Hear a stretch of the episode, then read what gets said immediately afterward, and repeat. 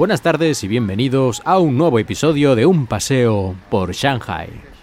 Hoy vengo a hablaros de algo que sin duda veréis cuando estáis por China, o por lo menos eh, ocurre mucho aquí en Shanghai, tal vez porque Shanghai es una ciudad como más cosmopolita y siempre hay novedades y cosas de esas. Pero yo creo que debe de ocurrir también en otros lugares de China.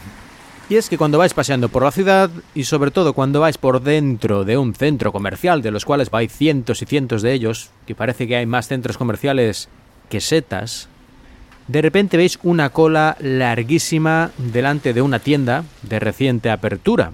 Pueden vender pues pasteles o tartas de queso o bocadillos de jamón, lo que sea, sopa, ese que realmente no importa, aunque casi siempre suele ser algo relacionado con comida, aunque a veces también es de moda, de ropa, pero yo creo que la mayor parte de las veces tiene algo que ver con la comida. Y veis esta cola gigantesca y vosotros pensáis, bueno, pues este producto será maravilloso, será buenísimo, será el nuevo más. Me voy a poner también en la cola a probar este maravilloso nuevo pastelito que venden en esta tienda, novedad total en la ciudad. Luego, naturalmente, te esperas ahí un rato, lo compras, lo pruebas y dices, pues bien, pero no sé por qué había tanta cola. Y la verdad es que la cola no era porque sea maravilloso y todo el mundo se haya enterado de que es el pastelito más bueno que se ha inventado, sino simplemente porque es nuevo.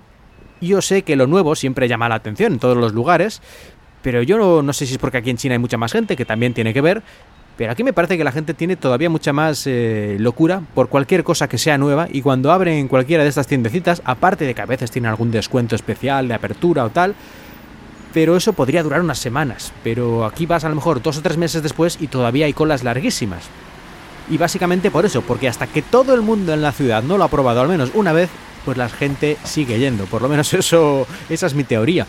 Pero claro, ¿qué pasa? Cuando a lo mejor han pasado ya 6 o 7 meses y todas y cada una de las personas en Shanghai ya han probado lo que tiene que ofrecer esta nueva tienda, que además, como aquí las tiendas normalmente no suele abrir, no suele abrir una, sino que son cadenas, es decir, cuando abren una, en medio año hay 33 en la ciudad y en un año hay 900.